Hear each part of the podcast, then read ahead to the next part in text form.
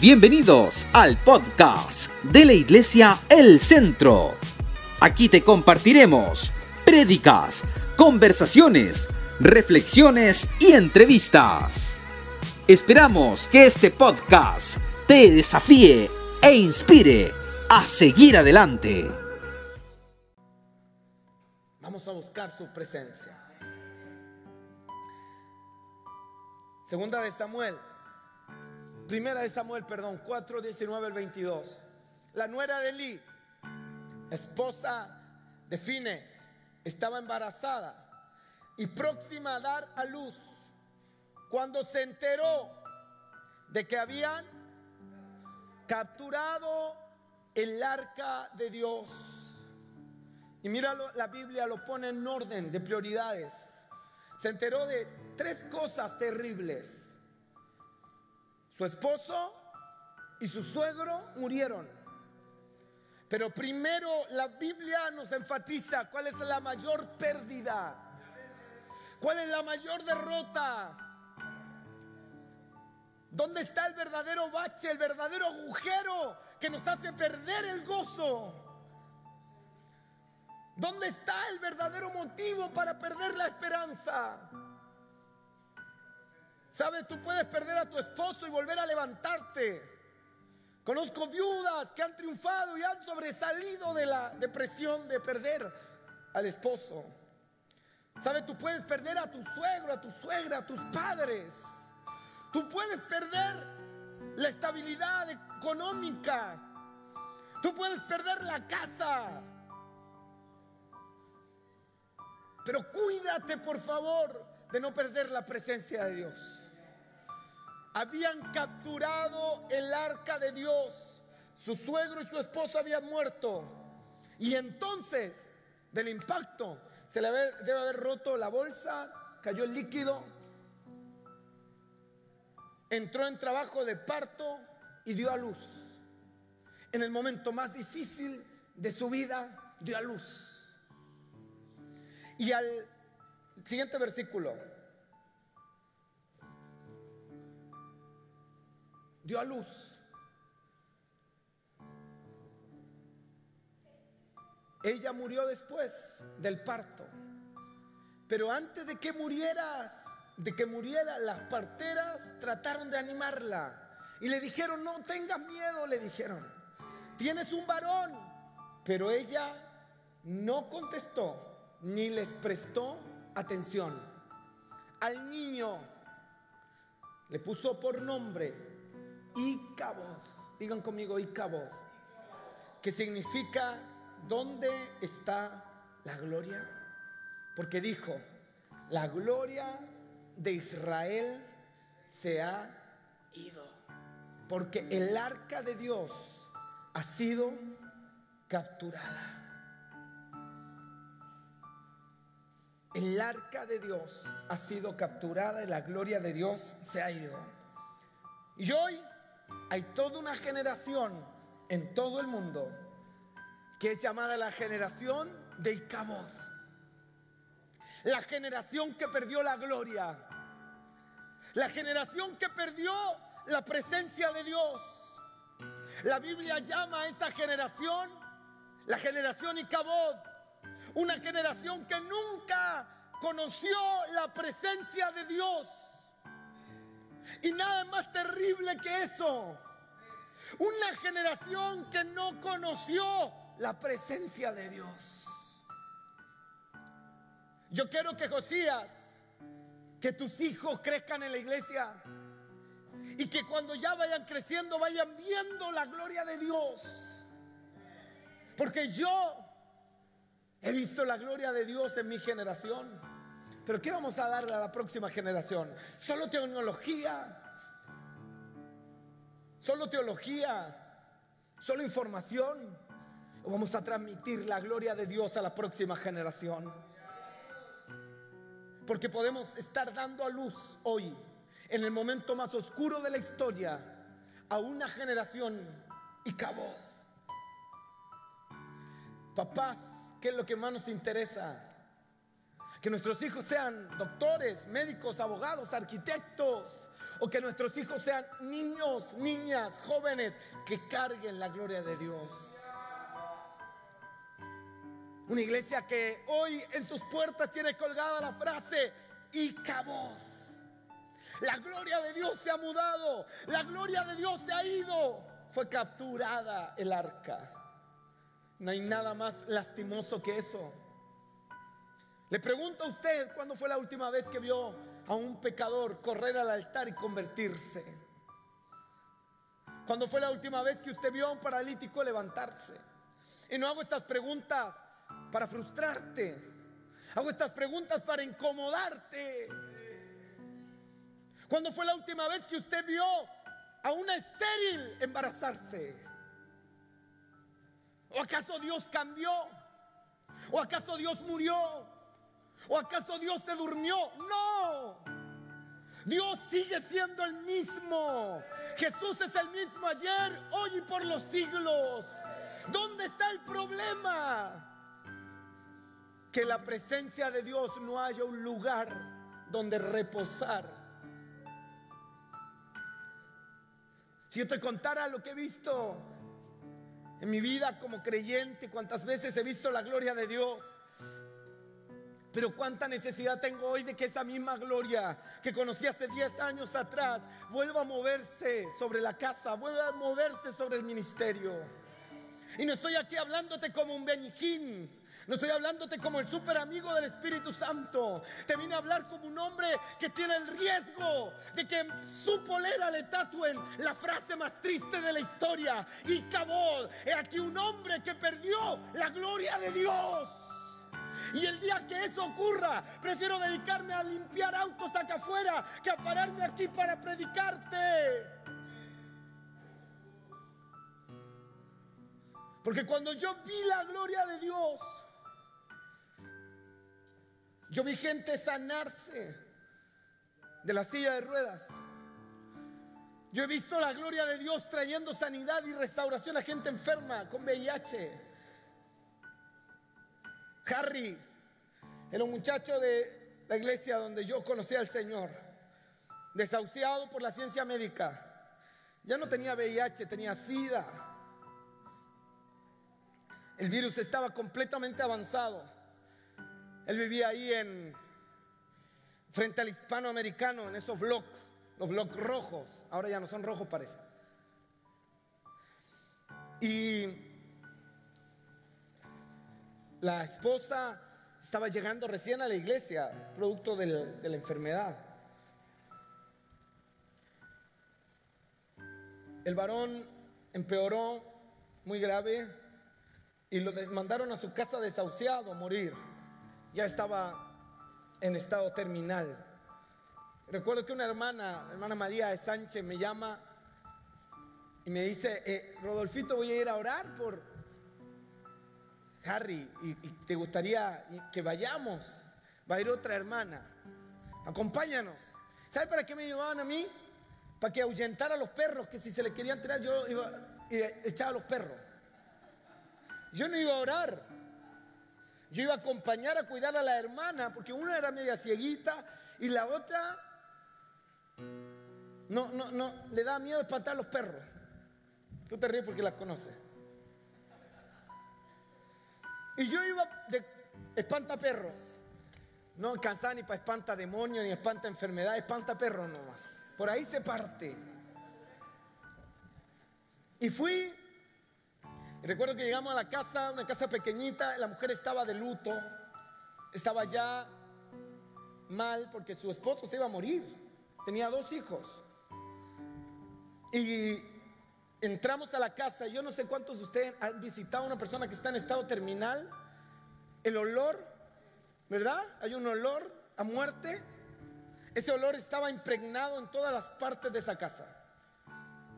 ¿Sabe? La esposa ni siquiera nos dejó verlo porque estaba tan mal que ni siquiera nos dejó vernos. Él estaba sedado, dopado en la habitación matrimonial con cortinas cerradas, sin visitas, porque ella no quería que nadie viera al esqueleto viviente que en algún momento fue su esposo. Wow. recuerdo que estábamos ahí, dos hermanas con más de 50 años y yo con 12, 13 años. Y de repente me agarra el Espíritu Santo. Y le digo a la hermana, hermana, oremos por él, pero de la puerta para allá y pongamos la mano en la puerta.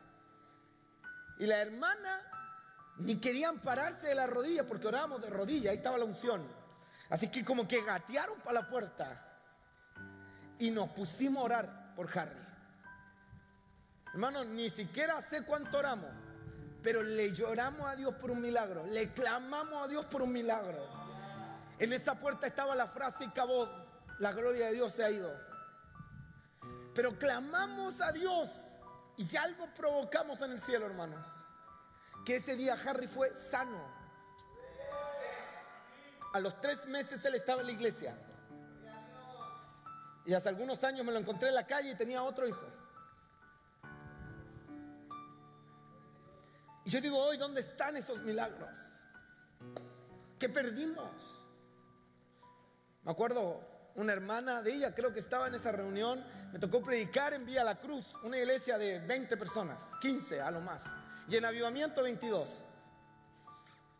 En Villa La Cruz, un cerro arriba, donde para ir allá tienes que cruzar zanjos con excremento, tienes que pasar por las calles, los baches.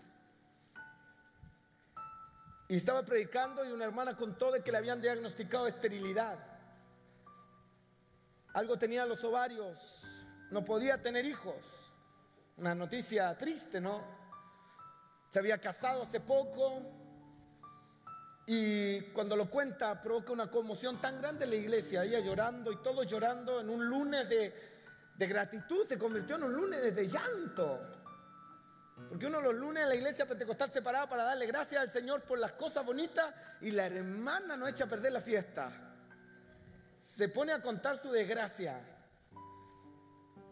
Y justo yo había predicado, no me acuerdo, de un milagro y me vi tan confrontado con 16, 15, 16 años como a esa edad uno le cree todo al Señor, ¿no?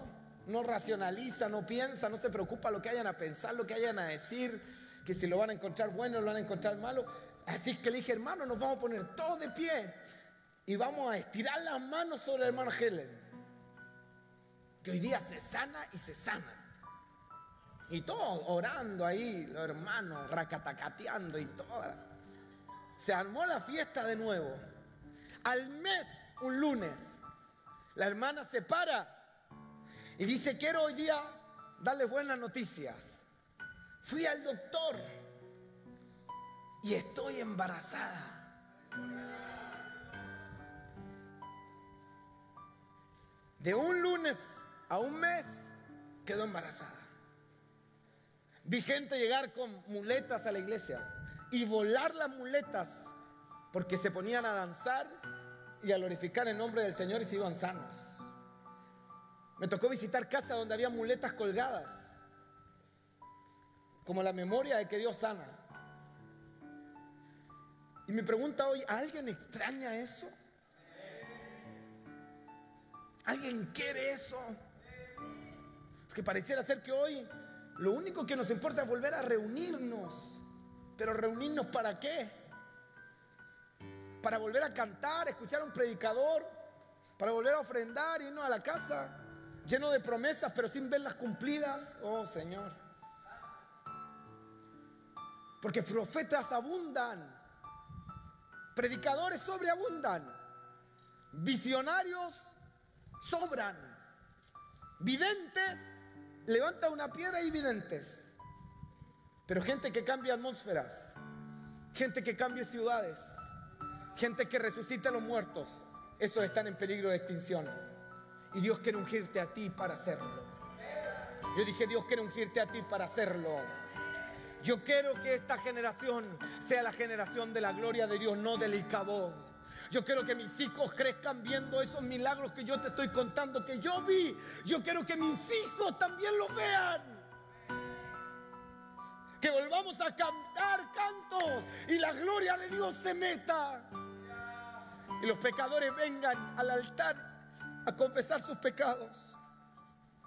Y cabó, y cabó, La frase más triste de la nuera del sumo sacerdote y Cabot. Se robaron el arca que tipificaba la presencia de Dios. La gloria de Dios se fue. Y cuando no tenemos la presencia de Dios, ¿sabe lo primero que se va? Cuando perdemos la presencia de Dios, ¿sabe lo primero que perdemos? El temor a Dios. Cuando perdemos el temor a Dios es fácil pecar. Es fácil mantenerse en el pecado. Es fácil vivir engañando a Dios. Es muy fácil olvidar o abandonar lo que aprendimos de niños. Porque cuando no hay temor, se rompen los límites, se quitan las barreras. Por eso es que el gran peligro de perder la presencia de Dios es convertirnos en una iglesia que no teme a Dios. Y una iglesia que no teme a Dios es una iglesia tonta. Porque la sabiduría y la inteligencia viene del temor al Señor. ¿Dónde está la sabiduría? ¿Dónde está la guía? ¿Dónde está el consejo sabio? Ese consejo puede venir solo de gente que teme a Dios. Que teme a Dios. Por eso la escritura dice que busquemos al Señor y que le temamos.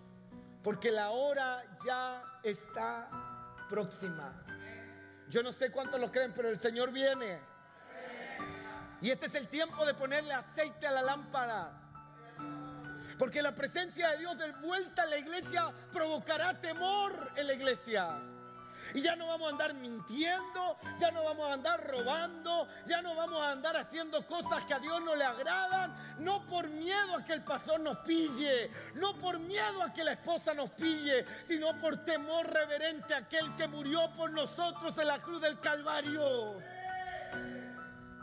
Yo no sé cuánto necesitan con urgencia recuperar la presencia de Dios. Recuperar la gloria de Dios nos traerá temor a Dios.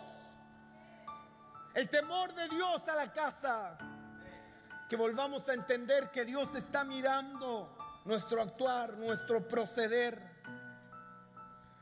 Cuando una iglesia pierde la presencia de Dios, la iglesia se convierte en el mejor lugar para que se escondan los pecadores, los que tienen doble vida, esos que quieren ser mitad iglesia, mitad mundo, gente que está a la puerta, esa gente que no es ni chicha ni limonada. ¿Ha escuchado ese dicho, no? Levante su mano y diga, yo no quiero ser ni chicha ni limonada. ¿Cuántos quieren ser de verdad? ¿Está durmiendo? ¿Cuántos quieren ser de verdad? Nadie que es medias tintas puede impactar una generación. Nadie que es tibio puede traer un avivamiento. Nadie que está a la puerta sabiendo lo que pasa afuera y lo que pasa adentro puede cambiar una realidad. La iglesia necesita recuperar la presencia de Dios. Yo necesito recuperar la gloria de Dios. No vaya a ser que digan de la iglesia al centro, una iglesia activa, una iglesia que se mueve, una iglesia proactiva, una iglesia trabajadora, pero sin gloria. Como la iglesia de la Odisea, como la iglesia de Sardis, como la iglesia de Apocalipsis que pierde el amor, que pierde la fe, que pierde esa visión clara de quién es su Señor y quién es su Rey. Iglesia, yo en esta mañana quiero incomodarte. Recupera la presencia de Dios. Recupera la gloria de Dios, cueste lo que cueste. Los milagros de Dios son reales. Él salva. Y aunque hoy hay una Toda una corriente que dice que prácticamente Dios nos sana, que los dones cesaron, que Dios ya no hace los milagros que hacía, que eso era para otra época. No creas esos cuentos. La Biblia declara que Jesucristo es el mismo ayer, hoy y por los siglos. Los dones están vigentes. Y si Dios te dio el don de sanidad, úsalo y que los enfermos se sanen. Y cuando eso ocurra, dale la gloria a Dios de que Él sigue haciendo milagros. Pero volvamos a inquietarnos. Hoy día vemos a un enfermo y cuántas veces hemos pasado por al lado de enfermos esta semana y no oramos por ellos. ¿Hace cuánto no oramos por ellos? La iglesia tiene que volver a ser una iglesia viva, encendida, donde los pecadores de doble vida sean descubiertos. Donde el pecador de doble vida venga aquí y no, no pase desapercibido. Me encanta esa iglesia. Me encanta esa iglesia donde el tibio o se calienta o se va. Gracias por tu amén. Me encanta la iglesia donde el que es tibio completamente está identificado. Y la gente más metida con Dios, la gente más ardiente por Dios, marca la diferencia de aquellos que vienen, miran, cantan y se van sin compromiso, sin amor, sin pasión. Yo sé que si cito evangelismo, yo sé quiénes llegarán. Yo sé que si cito intercesión a las 4 de la mañana, yo sé quiénes estarán. Y son esos mismos que están orando por los enfermos. Son esos mismos que quieren vigilias. Son esos mismos que quieren evangelismo. Y es tan clara la manifestación de los que arden por Dios, de los fríos, tan clara la diferenciación, que los tibios usted también es capaz de identificarlos. Pues yo no quiero que esta iglesia sea una iglesia tibia. Yo no quiero ser un pastor tibio. Un, un, pastor insípido que no si sabe si es o no es. Yo prefiero que la gente me vea como un fanático, como un extremista, a que me vean como alguien a medias tintas. Cada vez que alguien dice que yo soy radical, me lanza un piropo. El problema será cuando alguien diga que yo soy relajado. El día en que alguien diga que yo soy relajado, entonces mejor me convierto de nuevo. Y hago con café de nuevo. Porque los hombres de la Biblia no eran relajados, Benja. Eran radicales, extraños, gente de otra raza, que los tibios, los incrédulos, se sentían incómodos al lado de ellos. Por eso los religiosos crucificaron a nuestro Señor, porque los tipos se sentían confrontados por el nivel de vida que llevaba Jesús. Los tipos se sentían avergonzados. A pesar de tener posición, jerarquía, rango, puestos, eran hombres que estaban completamente secos y muertos. Te pregunto, ¿cómo estás? ¿Seco? ¿Estás seco? ¿Estás moribundo? ¿Estás perdiendo tu relación con Dios? Hoy es el día para volver a recuperarla. Hoy es el día para volver a traer la presencia de Dios a tu casa. Yo dije, hoy es el día, no mañana, hoy, hoy. Hoy, hoy es el día, hoy.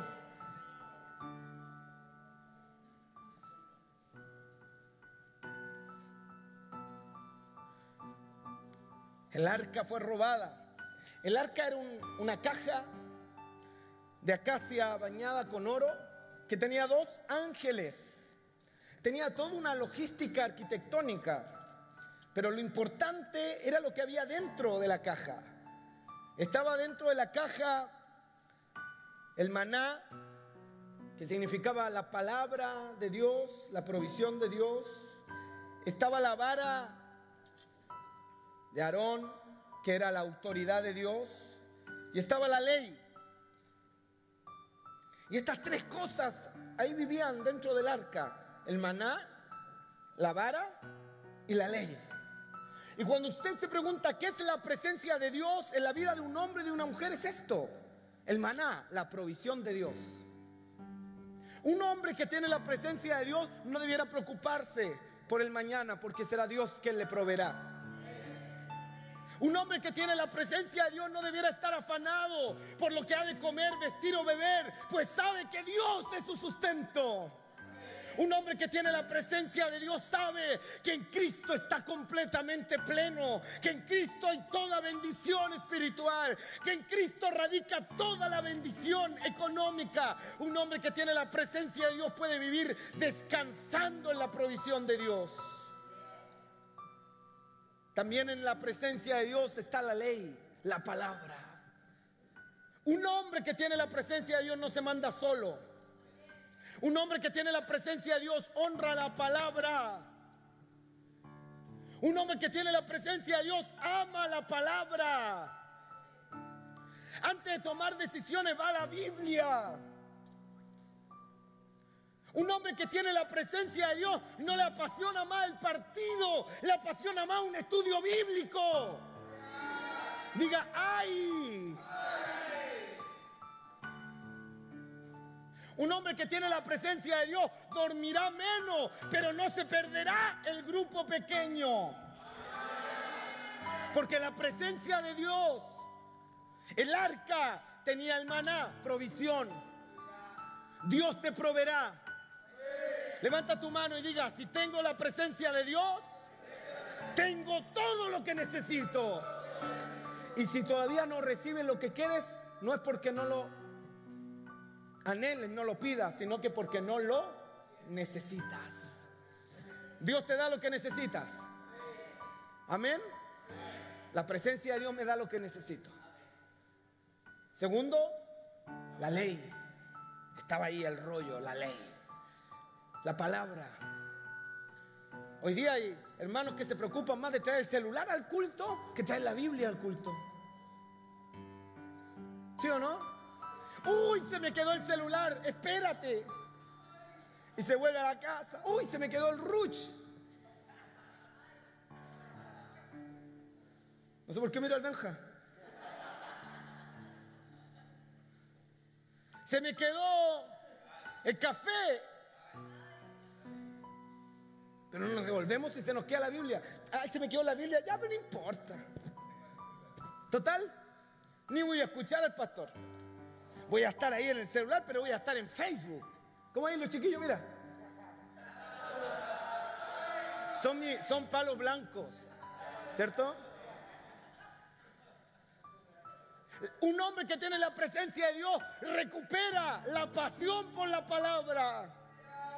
¿Qué es lo que te apasiona más? ¿Netflix o la Biblia? ¿Qué te apasiona más? ¿Facebook o la Biblia?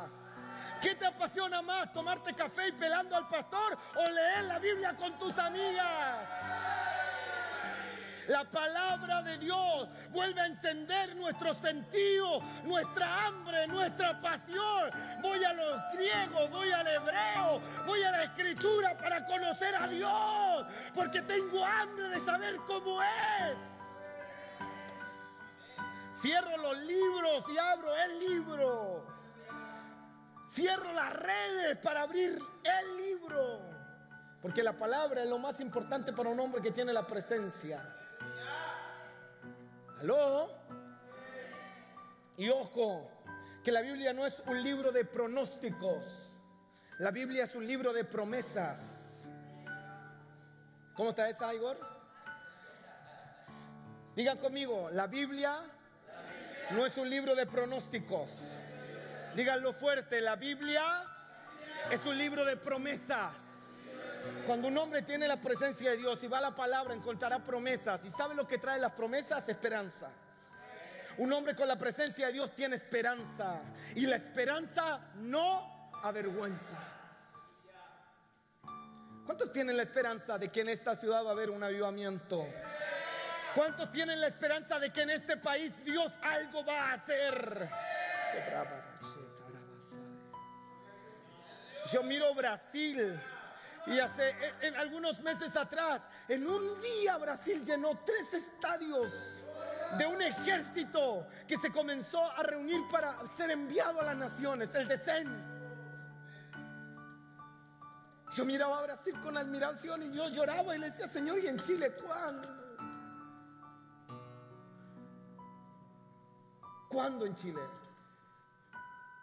Y yo no voy a esperar que vengan otros a hacerlo. Vamos a partir. Vamos a hacerlo. Vamos a buscar la presencia de Dios. Ya no nos pueden querer menos. Así que lo que digan, que somos fanáticos religiosos, lo que quieran, ni nada nos importa. Lo que nos importa es que la presencia de Dios vuelva a la casa. Y cuando esta casa esté encendida por un avivamiento, no vendrán a criticarnos, vendrán a buscar la unción. Yo les compartí el otro día a los que se conectaron a Levántate con Dios. Que la presencia de Dios no siempre provoca admiración. Cuando vino el Pentecostés, en Hechos capítulo 2, dice que estaban atónitos, otros maravillados, asombrados, pero había otros que se burlaban. El avivamiento va a provocar burlas. El avivamiento va a provocar incredulidad en la gente. El avivamiento va a despertar críticas. Pero no interesa la opinión de la gente cuando tiene la presencia de Dios sobre tu vida. No importa lo que diga tu abuela, tu tío, tu vecino, tu esposa, tu esposo, tu hijo. Si tienes la gloria de Dios, lo tienes todo. Con la presencia de Dios los muertos se resucitan. Con la presencia de Dios le predica un incrédulo y se convierte. Por eso yo siempre creo que los frutos hablan más que los rumores. Porque de ti pueden decir y pensar lo que quieran, pero cuando te vean ungido, no les quedará de otra que envidiarte o reconocerte. Y lo tercero, había vara, la vara de Aarón, que es la autoridad. Un hombre ungido vive bajo autoridad.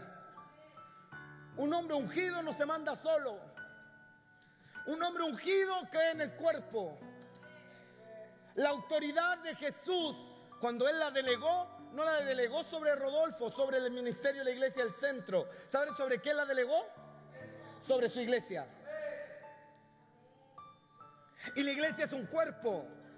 No dos, ni tres, ni cuatro cuerpos. La iglesia tiene una cabeza, que es Cristo. La iglesia no tiene una cabeza que es Cristo y otra cabeza que se llama Rodolfo, porque un cuerpo con dos cabezas es un monstruo. ¿Sí o no? La iglesia tiene una cabeza, que es Cristo. Y todo aquel que pretenda mandar como Cristo malforma el cuerpo. Si lo que tenemos que hacer los pastores, los líderes, es agachar la cabeza y escuchar lo que Cristo quiere y punto. Porque la iglesia, ni los pastores, ni apóstoles, ni nadie, nadie es sombrero de Jesús. Nadie le da órdenes a Jesús. Nadie manda a Jesús. ¿Aló? Jesús es la cabeza y por sobre él no hay nada ni nadie. Y nosotros somos el cuerpo. Algunos será la uña, otro la mano, otro el ojo, otro la boca. Algo eres el cuerpo de Cristo, pero nunca podrás pretender ser la cabeza. La cabeza es Cristo. Y una iglesia ungida es una iglesia que vive conectada al cuerpo. Por eso yo creo en la unidad de la iglesia, más allá de que creamos lo mismo más allá de que tengamos las mismas formas. Creo que Dios nos dio funcionalidades diferentes como iglesia, pero que somos un cuerpo. Y la iglesia que está en Echever, la iglesia que está en Bonescroder, la iglesia que está en calle Valparaíso, la iglesia de Álvarez, la iglesia de calle Quillota, la iglesia de Santa Inés, la iglesia de Reñacalto, es la iglesia de Cristo. Y merece mi respeto y mi reconocimiento. Por eso antes de hablar de la iglesia, cualquiera sea, lávate la boca con jabón y con sapolio. Porque la iglesia es la esposa de Cristo. Y a la iglesia se le respeta. Amén. Vamos a vivir en la presencia de Dios. Pero la presencia de Dios trae orden. La presencia de Dios trae orden. Pues hay gente tan ungida de repente que hoy, pastor, Dios me mandó ahí para allá, me mandó para acá, me mostró una visión de ir a hacer esto. Oye, y hacen de todo, pero no respetan a nadie. Ahí hay emoción, pero no unción. Porque la unción te lleva a respetar la autoridad de Dios. La unción te lleva a respetar la palabra y amar la palabra. ¿Cuántos quieren un avivamiento bíblico? Un avivamiento de la palabra. Cuando tú leas la Biblia, que Dios te muestre cosas. Pero para que Dios te muestre cosas de la Biblia, tienes que abrir la Biblia. ¿Sí o no, Igor? Tienes que abrirla. ¿Sí o no, Diego? O Dios te va a mostrar cosas así como que te la imaginaste, no. No, abre la Biblia, vuelve a leerla. Y mira, quiero terminar con esto.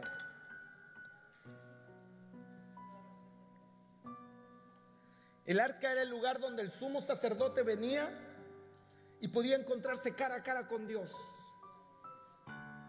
Cara a cara con Dios. Un día la Biblia dice que Israel perdió el arca. La sacó a la batalla y los filisteos se la quitaron, le arrebataron el arca. Y mire, voy a decirle algo. Benjamín, escúchame. Maxi, Benjamín. Belén, David, Della, Diego, Gracia, Benja. Lo grave no es perder la presencia de Dios. ¿Qué? Después de un sermón de una hora que le he dado duro, que no pierda la presencia yo le digo que lo grave no es perderla. ¿Sí? Lo grave no es perder la presencia de Dios. ¿Sabe qué es lo grave?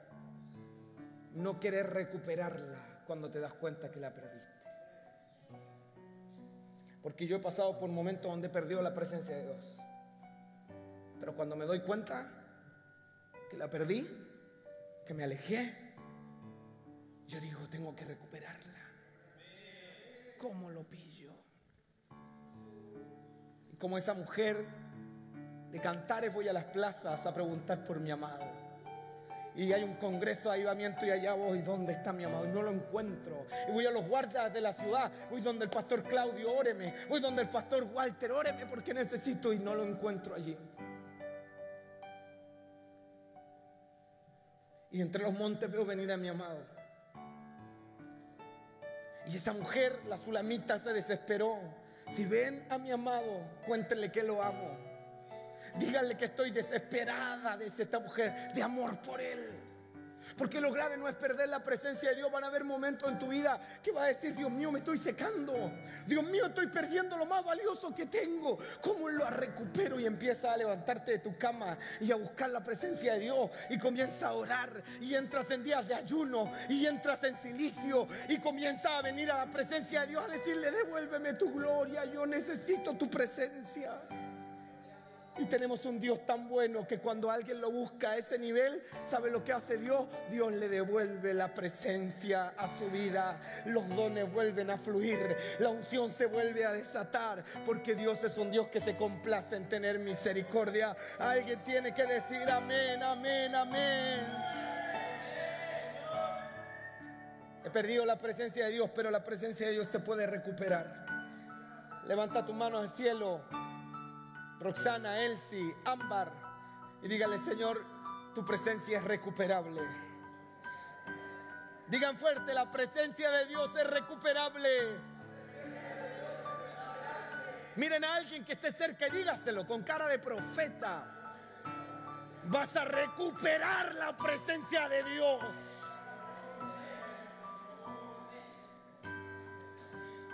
La presencia de Dios es Dígalo. La presencia de Dios, Rosa Méndez, es recuperable. Arabache, tarabazo. Teresa, Janina, Ivonne, la presencia de Dios es recuperable. Pastor, no sé por qué, pero me siento triste, tengo un dolor en mi corazón. Quizás porque la presencia de Dios se fue de tu vida se fue de tu hogar, de tu negocio, de tu empresa. Cuando alguien te diga, perdiste la presencia de Dios, te queda solo una cosa que hacer, humillarte y comenzar inmediatamente a encontrarte y a recuperar la presencia de Dios. Yo desde niño tengo mis coordenadas. para encontrar la presencia de Dios cuando la pierdo. Y estas coordenadas me han servido siempre. Yo te las voy a compartir. Solo cuatro. Estas no fallan. Se las voy a contar.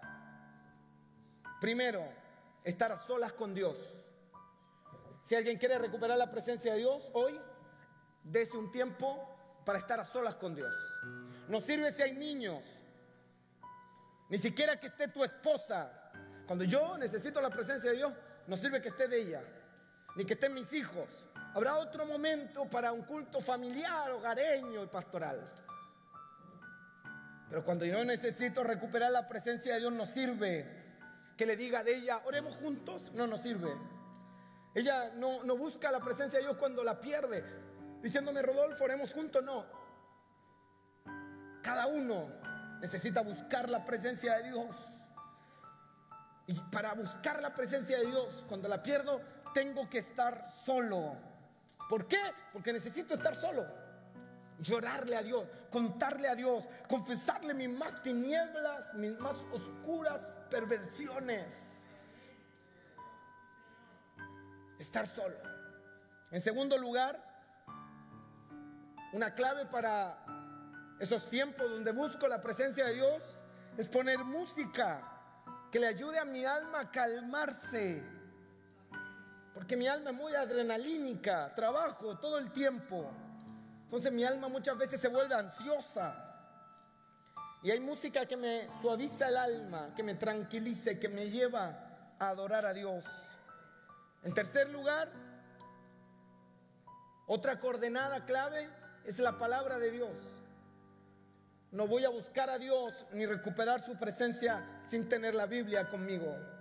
Entonces comienzo a leer, a leer, a leer, hasta que algo salta ante mis ojos y lo leo y digo, esto es lo que Dios quiere para mí. Y comienzo a apasionarme por esa presencia de Dios otra vez. Y en cuarto lugar, comienzo a orar. Y comienzo a orar. Y a orar. Y sopla un nuevo viento sobre mi habitación. Viene otra vez la presencia de Dios sobre mi vida. Y estos son pasos prácticos para recuperar aquello que en mi caso me ha hecho diferente. Lo que me hizo diferente, lo que me ha llevado a donde estoy, lo que ha provocado la bendición de Dios, ha sido que desde pequeño he buscado la presencia de Dios. Y lo grave, vuelvo a repetir, no es perderla. Lo grave es que teniendo la oportunidad de recuperar la presencia de Dios, simplemente decido no recuperarla. No preocuparse por el arca. Decir, bueno, no me interesa. Al cabo, si viene bien, y si no, bien también. Saúl tuvo ese corazón malo. Saúl dijo, no tenemos el arca hace 20 años. No importa, podemos hacer Israel sin el arca. Podemos tener iglesia sin la presencia de Dios. Total, hace tantos años que no tenemos la presencia de Dios. ¿Saben? Van a haber iglesias que nos vamos a volver a reunir y vamos a decir, uy, no sentí nada, no sentí a Dios, pero no importa, porque por último estoy acá. En mi casa menos sentía. Una frialdad nos ha invadido. Y podemos llegar a tener el corazón de Saúl, que dijo, voy a ser rey, no hay arca, no hay presencia, no importa. No me preocupa, no me interesa. Pero ¿cuál fue el corazón de David? Asumió el trono y dijo, en Israel falta lo más importante. En Israel falta lo, relevante. Israel tiene una diferencia de todas las otras naciones. Y es que Israel tenía la presencia de Dios. ¿Dónde está el arca? Dijo David. Vamos a recuperar el arca. Y vamos a pelear la batalla que haya que pelear.